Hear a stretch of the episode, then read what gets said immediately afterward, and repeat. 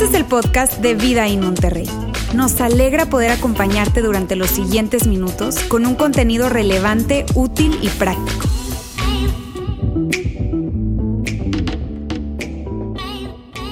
Hemos dicho que el propósito de esta serie, y aquí quiero hacer una distinción, si tú te consideras un seguidor de Jesús y si tú no te consideras un seguidor de Jesús, sabes, este, si tú tienes dudas respecto a la fe, si tú no te consideras un seguidor de Jesús, quisiera hacer un paréntesis aquí.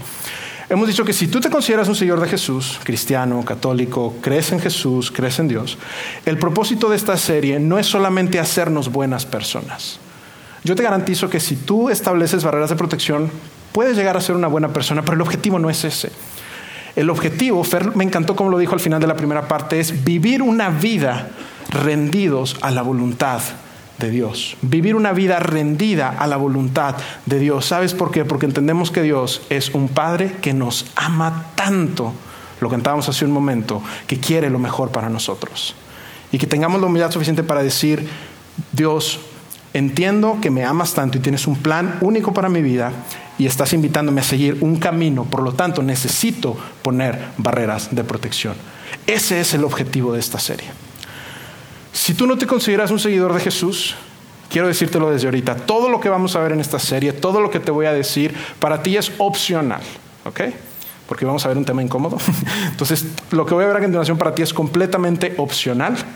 En mi vida yo te puedo hablar de los beneficios de tener barreras de protección en esta área, pero que tú lo puedas tomar como un consejo de lo que la fe cristiana tiene que hablar cuando se trata de tomar mejores decisiones. ¿De acuerdo? Así que con esto en mente, hoy quisiera hacer el último recap ya para arrancar la serie. Cuando hablamos de barreras de protección decíamos que nuestra cultura, y tú sabes esto, tú lo sabes, tú lo sabes muy bien, tú sabes que nuestra cultura no fomenta barreras de protección. Nuestra cultura se limita a poner líneas pintadas. Simplemente líneas pintadas, pero nada que nos detenga cuando estamos por cruzar un terreno peligroso. Y tú sabes esto muy bien. De hecho, el área de la que vamos a hablar el día de hoy especialmente se ha encargado de poner líneas pintadas y poner líneas muy delgadas cuando se trata de entrar a la zona de peligro. Y amigos, hoy yo tengo la abrumadora tarea, déjame lo digo así, abrumadora tarea de hablar de barreras de protección en una de las áreas que son más complejas, complicadas, incómodas polarizadas, poco entendidas, pero que definitivamente es necesario que hablemos porque es un área única. Y lo que la hace única es que tiene un gran componente emocional. Y el área de la que voy a estar hablando el día de hoy es esta. Y mira, sin que yo te diga nada, esta palabra ya provocó algo en ti. ¿Cierto? Sin que yo te diga nada, esta palabra ya provocó algo en ti. Probablemente tú estás y dices, ¿por qué invité a alguien hoy? No. O probablemente dices, me invitaron y van a hablar de sexo, chido. O probablemente está diciendo, Fer, ya, ya, ya, ya, ya huelo para dónde va. Mm, híjole, ah, como que me están dando ganas de ir al baño y, y alguien me habló en el carro. Mira, yo no te tengo que convencer de que esta área no es neutral, ¿cierto? Esta área no es neutral. Esta área tiene implicaciones cuando se trata de tomar decisiones en nuestras vidas que no solamente nos impactan a nosotros, tiene implicaciones que marcan nuestra vida. Las decisiones que tomemos en esta área tienen el efecto o el poder de marcar nuestra vida de por vida. Y es algo sumamente diferente. ¿Y sabes por qué esto lo hace tan complejo aparte del componente emocional? Porque esta, esta área, esta palabra, forma parte de muchas de nuestras vidas, ¿cierto? Probablemente tú tienes una historia con esta palabra. O probablemente estás construyendo una historia con esta palabra. O si tú eres estudiante o joven, tú vas a construir una historia en esta área de tu vida. Y yo estoy seguro, y Dios quiere que puedas disfrutar esta área al máximo, ¿sabes?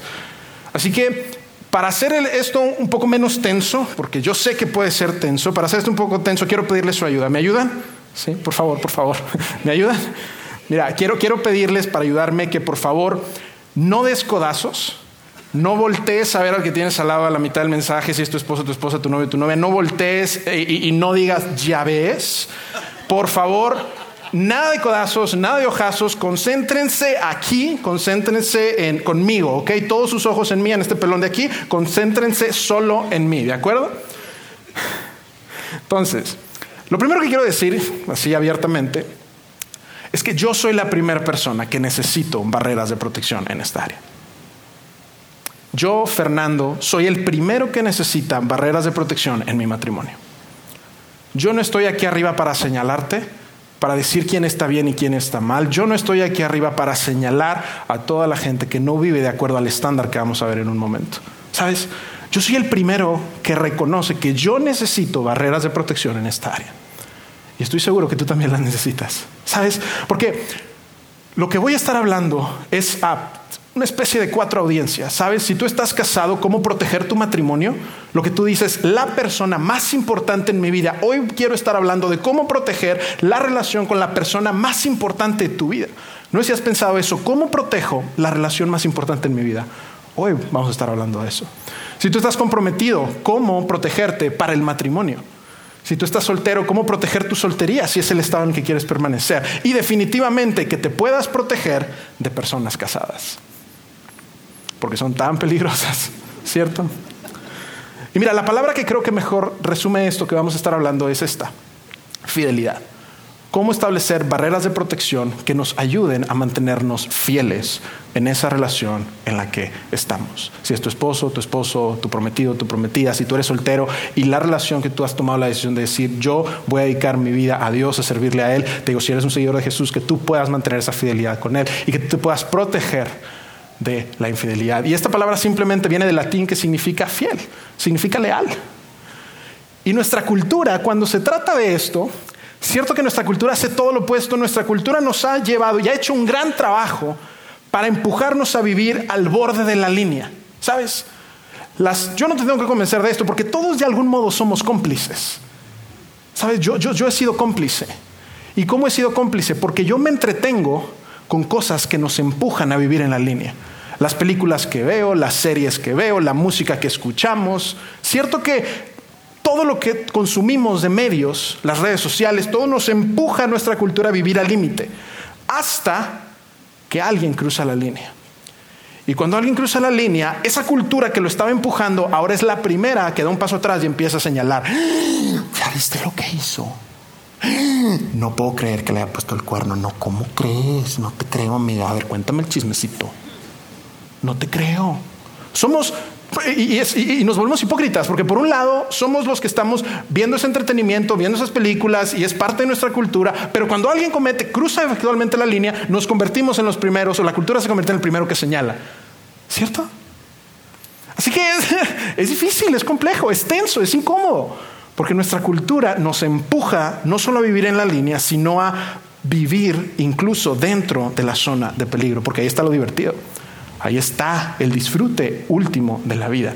Incluso nuestra cultura ha rebajado tanto el sexo que se ha vuelto una actividad recreativa más.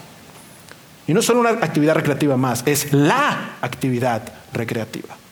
Se le ha destripado de todo lo santo, lo único, lo puro, lo bello que tiene el área de la sexualidad. Tú lo sabes. Pero, ¿qué? Déjame hacerte esta pregunta. ¿Qué si como iglesia, comunidad, como sociedad, qué si pudiéramos hacer esto bien? ¿Qué si pudiéramos como sociedad, en esta área en particular, hacerlo bien? ¿Cierto que la vida sería distinta? ¿Cierto que nuestra sociedad se vería diferente? ¿Cierto que hubiera menos violencia doméstica? Menos embarazos no deseados, menos pobreza, menos niños viviendo en, albergues o menos niños teniendo que estar cambiando de casas porque viven con padres separados. ¿Cierto que si pudiéramos tomar buenas decisiones, nuestra sociedad sería distinta? ¿Cierto que sí? Y si tú fueras Dios, no lo eres, pero si tú fueras Dios y tuvieras que hablar al respecto, porque mira, esto, esto es increíble, pero los cristianos creemos que el sexo fue idea de Dios, es idea de Dios. Dios estando en el cielo un día dijo, qué buena idea. Y los ángeles, ¿qué, Dios? No, no, no, ustedes no entenderían, pero chequen. y ya empieza la creación. Pero el sexo, los cristianos creemos que es y fue idea de Dios. De hecho, cuando tú ves el Génesis, no va ni el 5% de Génesis escrito y el sexo ya está presente. La sexualidad ya está presente porque es parte del plan divino. Es parte del diseño que Dios te dio a ti y me dio a mí. Pero Dios nos entrega este regalo dentro de un contexto. Y te lo quiero poner acá, mira, la cosmovisión cristiana sostiene que la experiencia sexual más saludable, más significativa, más satisfactoria, más placentera, se encuentra entre un hombre y en una mujer en una relación de pacto llamada matrimonio.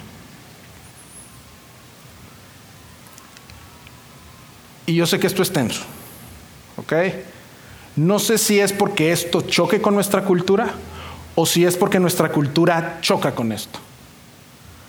Pero cierto que esto no es lo que tú escuchas allá afuera. Cierto que esto no es lo que la cultura nos invita a pensar. Y te digo, la cosmovisión cristiana, esto es lo que podemos encontrar en el corazón de Dios. Y te repito, no tiene nada que ver con que, oye, Fer, si yo he tomado decisiones que no están en este estándar en mi vida, ¿qué hay de mí? Y en eso voy a hablar un momento, porque no se trata, te digo, te repito, no estoy aquí para señalar, para juzgar, para criticar, no, al contrario, quiero equiparte para que puedas vivir una mejor vida independientemente de tu pasado. Y lo que quisiera decirte es que esta tensión no es nueva, ¿sabes? Esta tensión no es nueva. Hace dos mil años, en el Imperio Romano, había una ciudad llamada Corinto que estaba en Grecia, donde esta tensión estuvo presente. El apóstol Pablo, si tú has estado en la iglesia, has escuchado hablar del famoso apóstol Pablo. El famoso apóstol Pablo tuvo algunos viajes misioneros por todo el mar Mediterráneo y el apóstol Pablo llega en su segundo viaje misionero a una ciudad que se llama Corinto. Y en esta ciudad de Corinto él pasa 18 meses, de hecho es parte de la historia universal, ¿ok? Tú lo puedes buscar entre el 50 y el 51 después de Cristo, la historia del Imperio Romano Universal, te dice que el apóstol Pablo estuvo del 50 al 51 en Corinto. ¿Qué estuvo haciendo? Estuvo hablándoles a la gente del mensaje del Evangelio, estuvo hablándoles a la gente acerca de Jesús, del mensaje de las buenas nuevas, y funda una iglesia. Pablo pasa 18 meses en Corinto, funda una iglesia y luego él continúa y continúa sus viajes misioneros a plantar iglesias en muchas otras ciudades. Pero Corinto era una ciudad notoria por dos aspectos principales. Una era que era una ciudad cosmopolita, con gente de diferentes culturas, y era un, importante o famoso puerto comercial. Corinto tenía dos puertos y tenía un flujo de mercancías impresionante y era una ciudad clave para el imperio romano. Era un lugar alto de mercancías. Pero al mismo tiempo, Corinto era notoria por su liberación sexual porque ellos tenían varios templos, pero uno específicamente que se llamaba el santuario de Afrodita. Y en el santuario de Afrodita trabajaban alrededor de 18 mil, 18 mil prostitutas, porque en la cultura de Corinto una forma de adoración a la diosa Afrodita era la prostitución. Te puedes imaginar cuántos hombres devotos habrá de haber en Corinto, ¿sabes? ¿Y por qué te lo digo? Porque imagina esto, una ciudad mercante que está recibiendo marineros, hombres que han estado en alta mar por meses, llegan a Corinto con dos cosas en la cabeza. Una es comer y la otra... Alguien lo dijo acá, yeah, yes, ok, con otra cosa en la cabeza, ¿sabes? Y el bonus era que estabas adorando a la diosa Afrodita. Qué chulada, ¿no? Entonces, el apóstol Pablo, imagínate, ¿tú crees que esta tensión es nueva para nosotros? No, no, no, no, no, no. Estuvo presente en la iglesia de Corinto. El apóstol Pablo se va y luego el apóstol Pablo empieza a escuchar reportes de la iglesia que había fundado. Y lo que estaba sucediendo es que la cultura de Corinto se estaba permeando dentro de la iglesia. Se estaba permeando porque era legal la prostitución, era sumamente rentable entonces la gente, los seguidores de Jesús en Corinto empezaron a tener dudas de que, bueno, entonces el matrimonio qué, entonces si todo el mundo tiene damas de compañía, todo el mundo tiene prostitutas, le llamaban eh, helenistas, entonces como que qué onda. Entonces la cultura de Corinto se empezó a permear en la iglesia, se empezó a permear, se empezó a permear, se empezó a permear. Y entonces la carta de primera a los Corintios es la forma de Pablo de corregir y recordarles cuál era la verdad que él les había predicado. Te digo, cuando tú lees la primera carta a los Corintios, que está en esa sección que llamamos Nuevo Testamento de la Biblia, es una carta que él escribe con esa intención, corregir y recordarle a la iglesia donde se estaba permeando una cultura sumamente liberal. ¿Y quieres ver qué es lo que les escribe? Que yo creo que aplica para ti, aplica para mí y es sumamente relevante en nuestra cultura el día de hoy. ¿Estamos listos para verlo? Les recuerdo, cero codazos, cero todo, ¿ok? Les dice, huyan de la inmoralidad sexual. Y mira, antes de que nos volvamos locos, ¿ok? Y antes de que me, te quejes con Roberto de que por qué me dejan estar acá, antes de que suceda todo eso, dos observaciones. La primera, ¿cierto? Nos vamos para atrás. ¿Cierto que esto es lo que cualquier esposo quiere que su esposa haga? ¿Cierto que esto es lo que cualquier esposa quiere que su esposo haga? ¿Cierto que esto es lo que cualquier hermano mayor quiere que su hermana menor haga? ¿Cierto que esto es lo que cualquier padre que tiene una niña pequeña quiere que haga? ¿Cierto que si tú estás comprometido, eso es lo que esperas que haga tu prometida? ¿Cierto que sí? Y segunda observación, en la Biblia tú vas a encontrar que vez tras vez, que vez tras vez, se nos recuerda resistir la tentación. Resiste la tentación, ponte el escudo de la fe, resiste al que te hace mal, resiste al que está en contra tuya, resiste la tentación, resiste la tentación. Lo puedes encontrar en muchas partes de la Biblia. Pero cuando se trata del pecado sexual o de la tentación sexual, el mensaje no es resiste galán, el mensaje es huye, corre, lárgate, no te quedes, corre. Fer, qué exagerado. Mira, si tú eres un poquito como yo y todos los hombres de aquí son mucho como yo, tú y yo entendemos por qué nos dicen huye. Tú y yo lo entendemos muy bien. Y los hombres entendemos que esta es una batalla perdida, ¿cierto? Tengo que ser honesto. Ustedes saben, siempre que estoy aquí arriba, honestidad 100% para ustedes. Yo tengo que ser honesto. No importa cuánta Biblia me sepa, no importa cuánto ore, no importa cuántos domingos me inviten acá a estar con ustedes, no importa qué tan bonito cante, que canto chido, pero no importa cuánto de eso haga. Cuando yo veo un botón en una blusa que se desabrocha, y muchos de ustedes hombres saben a lo que me refiero, tu instinto natural es voltear a ver. Por eso la indicación no es resiste que tú puedes, es corre, lárgate, rey. Porque es una batalla perdida. Tú lo sabes. Bueno, si estás siendo realmente honesto contigo, y te invitaré a que seas honestamente contigo, tú sabes. Y las mujeres, a ver, antes de que apaleemos nada más a los hombres, mujeres, ustedes también lo saben. ¿Sabes? Quizás tú no eres tan física, pero te marca. Tú sabes que es casado, pero te marca. Y te dice, es que como tú no hay dos. Y mira, tú eres única y estoy tan dispuesto a dejar a mi familia por ti. Y tú, el mensaje de la Biblia no es resiste, reina, no, es lárgate, corre, no es cierto, corre. Es, es increíble que hace dos mil años el apóstol Pablo nos deje esto, esto, porque es tan relevante para nosotros. Él dice, huyan de la inmoralidad sexual. Tú entiendes esto muy bien. No es resistir la tentación, es corre, lárgate. Cuando yo trabajaba con estudiantes y mi esposo y yo trabajamos muchas veces con estudiantes, de repente, ay, voy a ir al date, mis amigos, con estas niñas, y es cuando tú solo con una niña, rey, corre. No, no, no. es que la Biblia dice, no, tú corres. ¿Por qué? Porque no importa cuánta Biblia te sepas. Una niña, corre, tú corre, papi, neta, corre. Si tú eres padre, tú lo entiendes. Pero bueno, no me quiero clavar ahí, que pudiera estar hablando de esto mucho, rato, pero huyen de la inmoralidad sexual. Y Pablo continúa y nos ofrece este contraste. Te dice, la cultura en la que vives te invita a correr de o a coquetear con. Y piensa, tu cultura, tu ambiente donde tú estás, cuando estás tratando de poner barreras de protección, es tu cultura te está empujando a correr de o a coquetear con. Probablemente la iglesia es de los pocos lugares que te invitan a correr de. Pero él dice, corres de o coqueteas con. Y continúa, dice, huyan de la inmoralidad sexual, todos los demás pecados, y mira, esto es asombroso, si estás tomando notas o si estás enganchado, el apóstol Pablo en este momento está poniendo el pecado sexual en una categoría diferente. Él lo está separando, está diciendo, a ver, muchachos, esto se cocina diferente. Todos los demás pecados, él está diciendo, esto es, esto es único. ¿Sabes por qué? Porque tú te puedes recuperar completamente de la ruina financiera. Tú te puedes recuperar de un desastre en tu negocio. Tú te puedes recuperar. Tú te puedes recuperar de un desastre académico, de un desastre profesional. Te puedes recuperar. Pero cuando se trata de nuestra sexualidad, ¿cierto que el daño ya está hecho? Y a veces recuperarse no es tan sencillo. Pablo dice, esto es diferente. Y mira, con esto no estoy hablando acerca del perdón, ¿sabes? O sea, no quiero hacer la distinción. Si tú eres un seguidor de Jesús y tú dices, Fer, yo tengo un pasado que no quisiera contar a nadie, no sé qué, yo quiero que sepas, Dios perdona tu pasado y te da nuevas, segundas, terceras, cuartas oportunidades. Esto no tiene nada que ver con el perdón de Dios.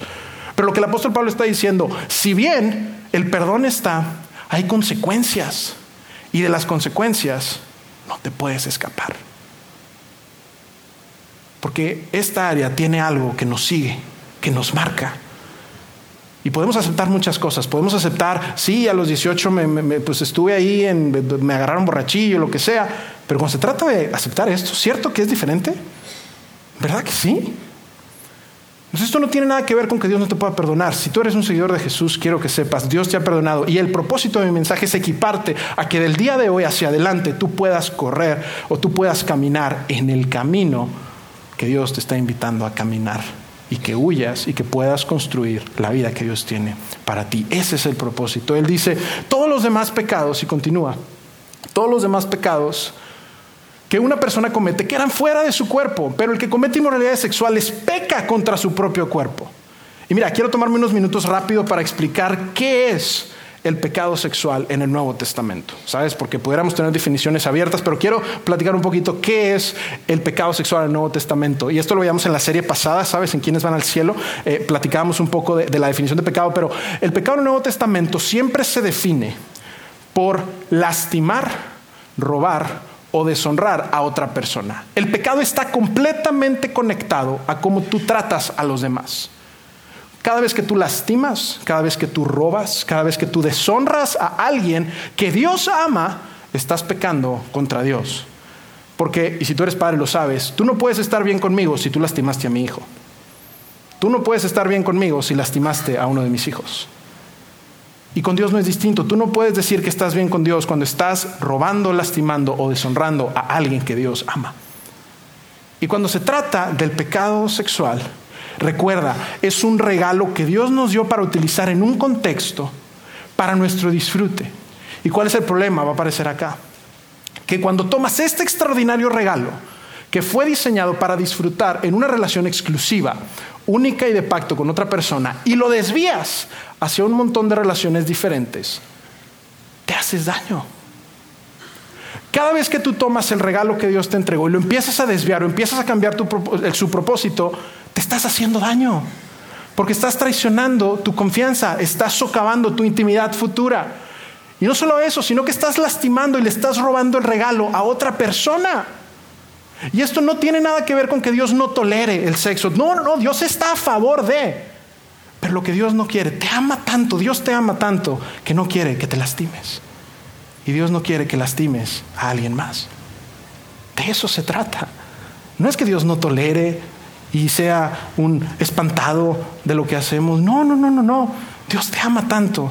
Y Pablo va a continuar hablándonos de esto, pero esto tiene todo que ver con cuánto Dios te ama y cuánto Dios ama a la persona a la que potencialmente puedes robar, deshonrar o lastimar.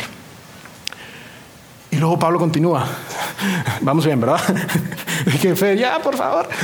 El que comete inmoralidades sexuales peca contra su propio cuerpo. Te repito, Pablo dice, te estás haciendo daño. Te estás haciendo daño porque te estás traicionando a ti mismo, estás socavando la intimidad que vas a poder tener hacia un futuro. Y luego Pablo continúa y ya te cuenta que como que cambia el tono de la conversación. Dice, ¿acaso no saben? O sea, si supieras, probablemente vivirías diferente, pero ¿acaso no saben y dice, ok, me voy a tomar el tiempo para explicarlo. ¿Acaso no saben que sus cuerpos son templos del Espíritu Santo que está en ustedes, a quienes han recibido de parte de Dios? Y mira, Pablo utiliza esta, esta palabra templos porque, te repito, en Corinto la gente pensaba que los dioses vivían en templos y entonces tú ibas al templo a adorar a Dios.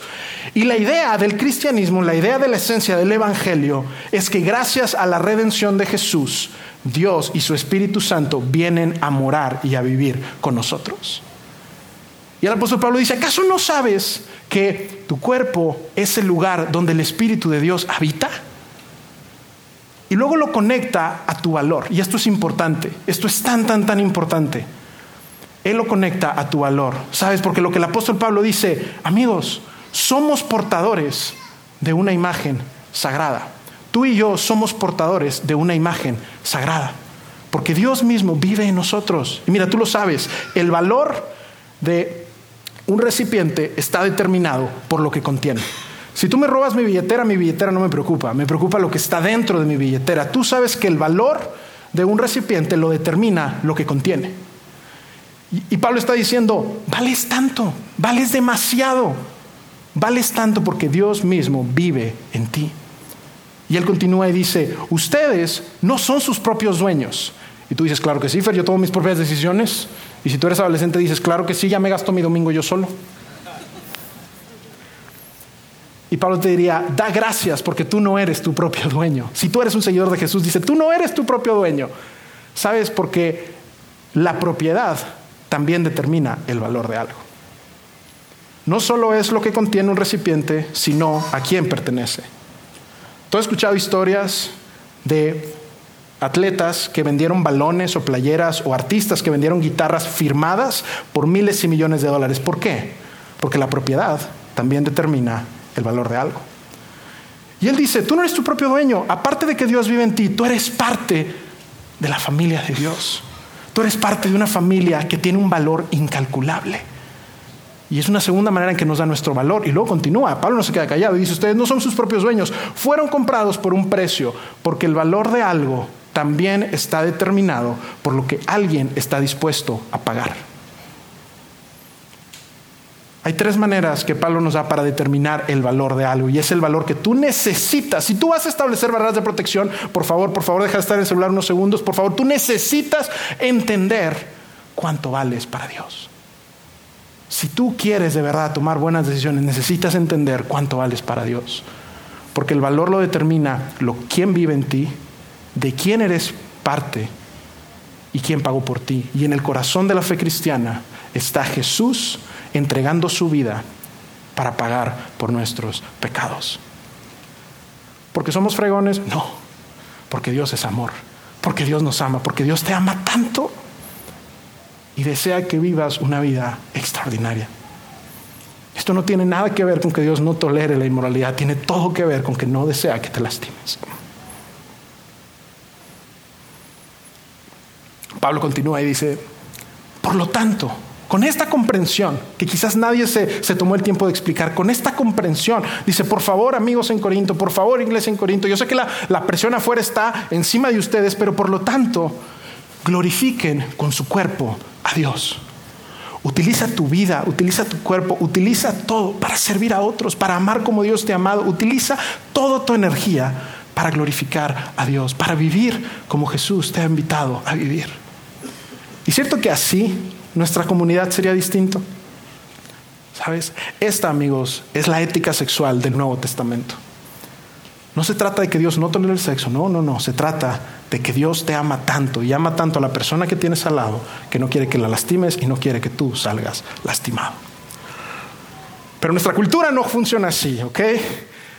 Porque tú y yo sabemos que huir requiere barreras de protección. Así que mira, en los minutos que me quedan, que tristemente son pocos, en los minutos que me quedan quisiera hablar de aplicaciones prácticas. ¿Qué puedes hacer para establecer barreras de protección? Hasta aquí creo que todos tenemos un entendimiento similar de a lo que estamos hablando y ahora es de qué manera lo puedo llevar a la práctica. Mira, si tú eres casado, lo primero que te quiero decir, si tú eres casado, si estás comprometido, es esto. Hablen al respecto. Tú necesitas hablar con tu esposo, con tu esposa, con tu novio, con tu novia, de con qué te sientes cómodo hacer y no hacer. ¿A qué me refiero? Cuando Ver y yo éramos solteros, Ver es mi esposa, cuando éramos solteros, tuvimos que hablar al respecto. De hecho, recuerdo, y aquí me voy a eh, ventanear un poquito, pero tuvimos que tener una conversación difícil donde Ver me dijo, oye, es que ya no me estás agarrando tanto la mano, no me das tantos abrazos, me hace sentir como que, que no te gusto. Y yo fue como, es que no nomás te quiero agarrar la mano. ¿Sabes? Quiero agarrar otras cosas. Pero necesito decírtelo, porque necesito establecer barreras. ¿Sabes? Y establecimos como barrera, no vamos a estar en tu casa solos si no hay alguien más. Y esa fue una barrera de protección en nuestro noviazgo. Porque yo era una espantado, no, porque yo la amaba tanto que quería cuidarla, que quería protegerla, que quería lo mejor para ella y quería respetarla, porque sé que ella es valiosísima para Dios. Otra barrera de protección fue cada que te lleve, que salgamos a cenar y regresemos, sabes, en el carro, es inmediatamente nos vamos a bajar y te voy a dejar a, la puerta de tu casa. Porque tú sabes que es en el carro con Bruno Mars donde se empieza a poner What you doing? What you doing? What you Te digo, somos hipócritas. ¿Sabes? Entonces, una barrera de protección Llegamos a tu casa, apago el carro, nos bajamos, yo te dejo buenas noches, llegando te mando un WhatsApp. That's it. ¿Por qué? Porque no me podía controlar. No, porque hablamos al respecto y yo me conozco y tú tienes que ser honesto contigo. Tú te conoces y tú necesitas hablar al respecto. Ahora que estamos casados, seguimos hablando al respecto. Ahora tiene que ver con, oye, tengo un viaje de trabajo, tengo que salir, este, y es una reunión con alguien de un sexo opuesto. Sabes, hay personas problemáticas. ¿Quiénes son? Tú sabes quiénes son las personas problemáticas de tu ambiente. Tú sabes quiénes son esas personas que están tentando a todo el mundo. Tú sabes, yo no las tengo que definir por ti, ¿ok? Y acá es hablar al respecto. De hecho, yo tengo un viaje, salgo hoy en la noche y es con un equipo de trabajo con personas del sexo opuesto. ¿Y qué tuve que hacer? Hablar al respecto. ¿Puedo cancelar mi trabajo? Pues es mi trabajo, no puedo. Entonces, si tú estás en esa situación de que, bueno, Fer, es que pues es la naturaleza de mi trabajo, cuéntales al respecto. Oye, ¿sabes qué? Esto está sucediendo, tú sabes quién es esta persona, tú sabes cómo me siento al respecto, por favor, ayúdame a tener barreras de protección juntos. Cuéntales al respecto, sabes, una barrera de protección en tu matrimonio, en tu noviazgo, o incluso si eres soltero, es la siguiente no tengan secretos. Cada vez que tú estás tentado a guardarle un secreto a la persona más importante de tu vida, debe ser un foco rojo. Si es de verdad la persona más importante en tu vida, cada vez que te sientas tentado a guardar un secreto, tú tienes que prestar atención. Y es una barrera de protección en mi matrimonio. Yo todo se lo cuento a ver. Y ella me cuenta todo, espero. No, sí, yo sé que sí lo hace. Nos contamos todo, todo, todo, todo, hasta lo ridículo, hasta lo absurdo. Nos contamos todo. Y mira, cuéntales al respecto. Y si dices, fue, no fuera, es que esto no lo puedo abordar tan fácil con mi esposa, etcétera, díselo a alguien más. Díselo a alguien más. Mira, y este es mi último ejemplo, y ya con esto me estoy acercando al cierre, pero cuando yo tenía 21 años, hace poquito, cuando yo tenía 21 años, yo tuve la oportunidad de hacer un intercambio fuera del país, ¿sabes? Un eh, universitario de 21 años fuera de su país, donde ya no están sus papás, ya no está nadie, entonces pues te puedes imaginar. Entonces hice un intercambio fuera del país, pero yo estaba como que muy, muy, como muy comprometido con mi fe y, tenía acá una, una, iglesia muy sólida, muy fuerte y tenía de hecho mi, pastor de jóvenes, mi líder de, de, estudiantes y tenemos una relación muy cercana. Entonces cuando yo llego al intercambio, yo tenía mis barreras de protección, yo llegué a mi intercambio con barreras de protección, siendo soltero. Y pues en el ambiente internacional y de repente trabajando, estudiando no sé qué, de repente empiezas a conocer personas. Y de repente en esa, en esa cultura y en esa conversación, de repente yo conozco a alguien. Conozco a una, a una chava y de repente empezamos a ser amigos con todos los demás y empezamos entre todos a tener amigos. Y yo tenía como barrera de protección no estar solo en un dormitorio que fuera de una chica o una chava del sexo opuesto. Era mi barrera de protección. Yo no voy a estar solo en un departamento o en un lugar donde haya una chava y estemos los dos solos. ¿Por qué? Porque soy irresistible. No, no, no, no, no. Esperaría que sí, pero no. Porque es una barrera de protección para mí. Porque me quiero cuidar y la quiero cuidar a ella. Entonces estábamos ahí y estábamos varias personas. Yo estaba, yo me acuerdo que estaba en el marco de la puerta y estábamos platicando y todo, estábamos así platicando. Y de repente de la nada se empieza a ir todo el mundo. Se empieza a ir todo el mundo y nos quedamos nosotros dos solos. Y cuando de repente nos quedamos los dos solos, te digo, yo tenía mi barrera de protección. Entonces, cuando de repente yo noto que ya nos estamos quedando solos, yo es como que ah, empiezo a dar pasos para atrás porque yo sabía cuál era mi barrera de protección. Pero si te soy honesto, yo no me quería ir. Yo no me quería ir. Pero mi barrera de protección me estaba sonando una alarma de huye, Fer, de la sexual. Así que yo salí corriendo, Llegué a mi, a mi dormitorio, pero te digo, yo no me quería ir. Entonces tenía una segunda barrera de protección, porque hay que tener varias. Y esta persona es Luis. Yo he platicado de Luis antes, quien era mi pastor de jóvenes acá en México. Y yo lo tenía en el llamado rápido. De repente platicábamos y todo. Y le digo, Luis, necesito marcarte. me dice, sí, sí, ¿qué pasó? Y le marco. Y lo que un chavo cristiano del otro lado, de 21 años, literal, y me gustaría que esto fuera diferente, pero esta fue la conversación. Le marqué y le dije, Luis, ando caliente y hay una chava. Y Luis, del otro lado de la línea, me preguntó, jamás me olvidar, me dice, ¿y ya pasó algo? Y yo, no, todavía. ¿Y tú qué crees que fue lo que él me dijo? Vamos a ponernos a orar, Fer. Vamos a ponernos de rodillas. Vamos a orar juntos. Me dijo, ok, vamos a hacer esto. Te vas a meter a bañar con agua fría y vas a dejar el teléfono al lado. Y yo voy a estar aquí. Nos empezamos a matar de la risa. Me metí a bañar con agua fría, no les voy a mentir. Y sabes, cuando tú se lo cuentas a alguien más, pierde peso pierde peso y te hace rendir cuentas a alguien más, a alguien que sabes que, que tiene tu mejor interés en mente. Yo tenía esa relación con Luis que había construido durante años. De hecho, hoy en la mañana platiqué con él, lloramos juntos y todo. Hoy, años después, te puedo decir que esa barrera de protección cambió mi vida. Cambió mi vida.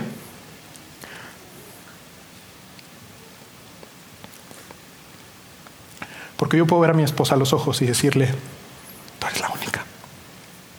Tú eres la única. Y tú necesitas barreras de protección en tu vida. ¿Sabes? Jamás te vas a arrepentir de poner barreras de protección en tu vida cuando se trata de estar. Y al contrario, el impacto va a ser generacional. Tú vas a poder decir con toda la paz del mundo a tus hijos, a tus familiares, incluso a la gente que amas en una iglesia le vas a poder decir, es posible hacer la diferencia cuando estás tomado de la mano de Dios. Es posible hacer esa diferencia. Claro que se puede. Porque soy fregón, no. Porque he buscado vivir dependiendo de Dios. Una vida que depende de la gracia de Dios. Y que dice Dios, necesito que me equipes para vivir como a ti te gusta. Y Fer lo dijo la primera semana, que el Espíritu Santo es esa voz en nuestra conciencia que empieza a alertarnos cuando tenemos que correr. Y mira, ya para cerrar, quisiera cerrar o hablar de este último tema que son las redes sociales. Rápido, porque es algo tan permeado en nuestra cultura, pero tú tienes que tener mucho cuidado en establecer barreras de protección en tus redes sociales. De manera rápida, yo, mi teléfono, mi, Bere, tiene todo el control de todas mis conversaciones de WhatsApp, tiene completo acceso a mis redes sociales, a todo. De hecho, hace alrededor de un año yo le di mi celular y le dije, por favor, revisa todas mis, mis redes, eh, todos los que sigo en Instagram y ayúdame a, limpiar. Porque de repente hay contenido que no quiero ver. ¿Por qué? Porque me conozco y necesito no verlo. Y ella tiene completo acceso a mi teléfono, a mis redes y a todo lo que tengo. Es una barrera de protección. Tú tienes que establecer tus propias barreras de protección. Si estás molesto conmigo y dices, Fer, eres un ridículo, eres un exagerado, eres un extremista, mira, está bien que te enojes conmigo, fine, está bien. Pero te quiero rogar que cuando llegues a tu casa y se te pase el coraje conmigo, por favor, establece tus propias barreras de protección. Establece tus propias barreras de protección. Sé honesto contigo. Porque te repito, el objetivo de una barrera de protección, te lo quiero poner acá, es alinear nuestra conciencia antes de lastimarnos a nosotros mismos o lastimar a otras personas. Ese es el objetivo de la barrera de protección.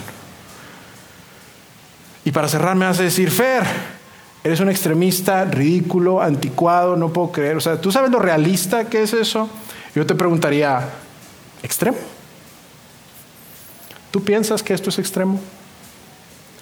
Quisiera recordarte algo, y con esto te digo, voy a ir cerrando, es que los entornos peligrosos exigen medidas extremas.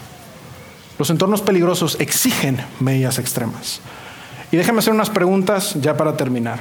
Casados, casados. ¿Qué en nuestra cultura, qué fuera de estas cuatro paredes, te equipa para ser fiel y para mantenerte fiel? ¿Las películas? No. Las redes sociales, no. La música, dependiendo a quién escuches, pero la mayor parte no. Nuestra cultura te equipa para ser fiel y para mantenerte fiel. ¿Cierto que no? Probablemente la iglesia es de los pocos lugares. Los libros que lees te ayudan a mantenerte fiel, las novelas que lees, probablemente si lees la Biblia o algún libro de, de matrimonios, pero nuestra cultura no está a favor de nosotros en este tema. Solteros, misma pregunta. ¿Qué nuestra cultura te equipa para ser responsable en esta área? ¿Las películas? ¿Las series? ¿Las redes sociales? ¿Tinder?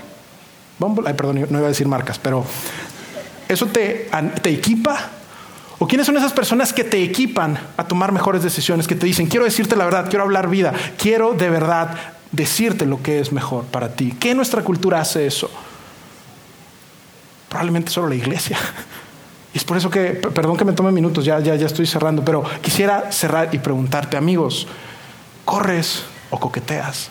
Esa es la pregunta que quiero que te lleves cada situación que tengas, cuando se trate de frecuentar un lugar, cuando se trate de ver cómo te vas a vestir, cuando se trate de con quién vas a iniciar una relación, si tú eres casado, ¿qué decisiones vas a tomar? Quisiera preguntarte, ¿estás corriendo o estás coqueteando con algo que te puede llevar a una zona de peligro? Mi deseo para todos ustedes, te repito, y si, y si tú tienes un pasado que dices, Fer, quisiera que mi pasado de alguna manera se borrara, quiero decirte que tu pasado, si tú has decidido poner tu confianza en Jesús, entregar tu vida y arrepentirte de todo eso, lo que Jesús te dice es, todo eso está borrado. Tú eres perdonado. Probablemente hay consecuencias con las que vas a tener que lidiar, pero lo que Dios quiere es equiparte para que a partir de este momento tú puedas vivir una vida de rendición a Dios y una vida definitivamente con menos arrepentimientos y que puedas seguir viendo a la persona más importante en tu vida y que le puedas seguir diciendo por siempre tuyo, fielmente. ¿Me acompañan a orar? Padre, gracias porque hoy podemos recordar y aprender de lo que hay en tu corazón. Gracias porque hoy podemos entender lo que hay en tu corazón cuando se trata de tomar decisiones en una de las áreas más complejas y más polarizadas en nuestra cultura el día de hoy. Gracias porque hoy podemos comprender que hay una perspectiva más amplia. Gracias porque hoy podemos entender que hay un contexto en el que tú creaste nuestro disfrute, nuestro bienestar, dentro de un contexto particular. Dios, gracias porque tú las barreras de protección las tienes, no como la cultura. La cultura apela a lo que pensamos que queremos, pero tú apelas a lo que en realidad necesitamos. Y gracias por recordarnos eso. Yo quiero pedirte que tú nos ayudes y ayudes a cada persona en este lugar a que evalúe su vida, a que reflexione en sus decisiones y que pueda tomar la decisión con la ayuda de tu Espíritu Santo, a que sea esa conciencia que nos ayude a navegar las realidades y dificultades de la vida con una conciencia que nos equipe y nos ayude a vivir de la manera en la que tú nos has llamado a vivir, entendiendo que nuestro mayor disfrute nuestro mejor, nuestra mejor, nuestra mejor, nuestra mejor vida la encontramos cuando te seguimos y cuando vivimos siguiéndote todos los días. En el nombre de Jesús, por favor, bendice a cada persona que está en este lugar y ayúdanos a que juntos podamos equiparnos a tomar mejores decisiones. En el nombre de Jesús. Amén. Sigue conectado a los contenidos de Vida en Monterrey a través de nuestro sitio web y de las redes sociales. Muy pronto estaremos de vuelta con un nuevo episodio.